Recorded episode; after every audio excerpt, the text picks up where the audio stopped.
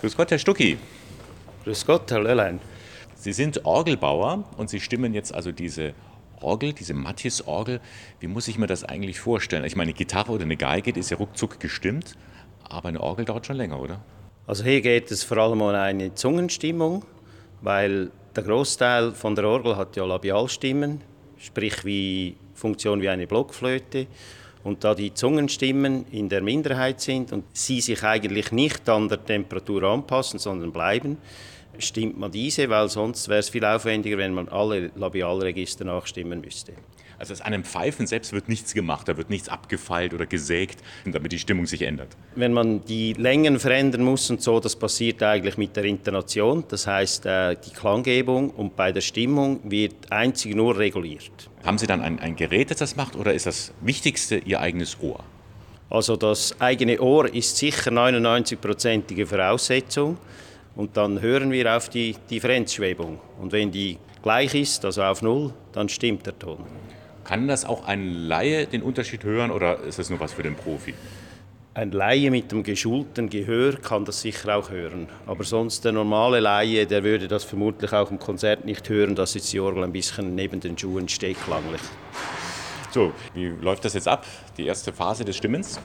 Also man geht, man geht mal zum Hauptwerk, schaut mal durch, dass der Oktav 4 stimmt, im Quint-Quartenzirkel dass eigentlich alles gleich gut oder gleich schlecht stimmt. Und wenn das gemacht ist, zieht man dementsprechend die, die Zungenregister. Das wäre jetzt der Rulzian 16 Fuß. Da hört man, dass, dass das ziemlich daneben tönt. Finden Sie, also wo, wo, merken Sie jetzt denn, dass es richtig schief ist? Also wenn ich jetzt, wenn ich jetzt das zu, dazu ziehe, dann, dann hört man eine ziemlich schnelle Schwebung. Jetzt ist es rein. Hm. Jetzt müssen Sie natürlich also in der Orgel die Zungen sozusagen verändern, aber jemand anders muss ja dann gleichzeitig hier den Ton spielen. Sie können ja nicht überall sein. Ja, das ist natürlich schon so. Es gibt zwei Varianten, um eine Orgel zu stimmen. Also es muss sicher einer in der Orgel sein. Äh, moderne Orgel, die kann man äh, mit einer Fernsteuerung über äh, Elektromagnete ansteuern. Das heißt, die Register kann man teilweise auch sogar automatisch äh, von der Orgel wählen. Aber bei dieser Orgel, da ist alles rein mechanisch. Da muss eine Person am Spieltisch sitzen Anhand der Angaben vom Stimmen, der in der Orgel drin ist, muss er die richtigen Register ziehen und die richtigen Töne drücken. Und der Orgelbauer in der Orgel drin, der äh, verrichtet dann die Stimmarbeiten. Und dafür haben Sie Ihre Frau mitgebracht, sozusagen. Sie müssen jetzt dann gleich an der Orgel äh, sitzen und die Töne spielen. Begleiten Sie Ihren Mann öfters? Ja, je nach Zeit und Gelegenheit. So ins Ausland, wenn wir das verbinden können, gehe ich gerne mit. Ja, kleiner Abstecher nach Eichstätt. Ja, Herr Stucki, dann würde ich mal sagen, gehen Sie in die Orgel schon rauf? Ich muss noch das Werkzeug in die Finger nehmen und dann geht's los. Was haben Sie für Werkzeug?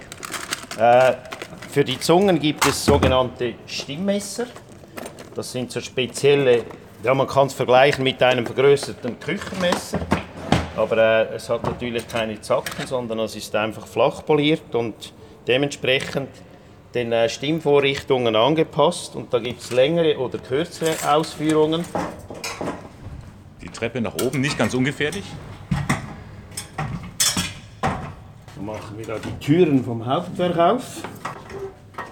Jetzt kannst du mal kleines C drücken. Jetzt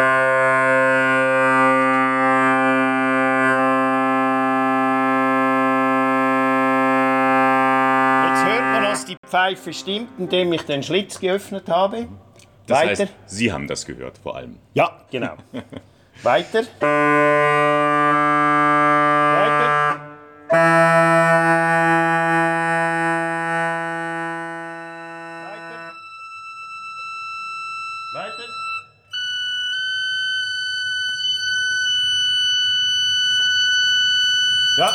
Das war jetzt dann der letzte und höchste Ton. Ähm, wie lange dauert es, bis die ganze Orgel gestimmt ist? Also eben jetzt geht es um die, was habe ich gesagt, acht Register. Das mhm. geht rund äh, zweieinhalb Stunden. Ja. Nun sagt man ja gerne, ähm, die Orgel ist die Königin der Instrumente. Wie ist das, muss das auch für eine Tuba ziemlich niederschmetternd klingen oder auch für ein anderes Instrument? Warum die Orgel? Der Unterschied ist natürlich schon, äh, die, die Orgel ist ja eigentlich, äh, wie soll ich sagen, Orchesterersatz.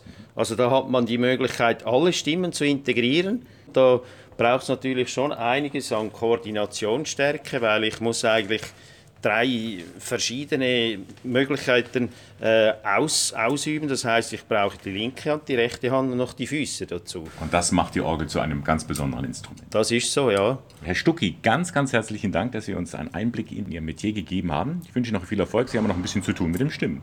Das ist so, ja. Ich bedanke mich auch her recht herzlich, dass ich da etwas sagen konnte über die Orgel von der Schutzengelkirche und wünsche Ihnen einen guten Tag. Dankeschön.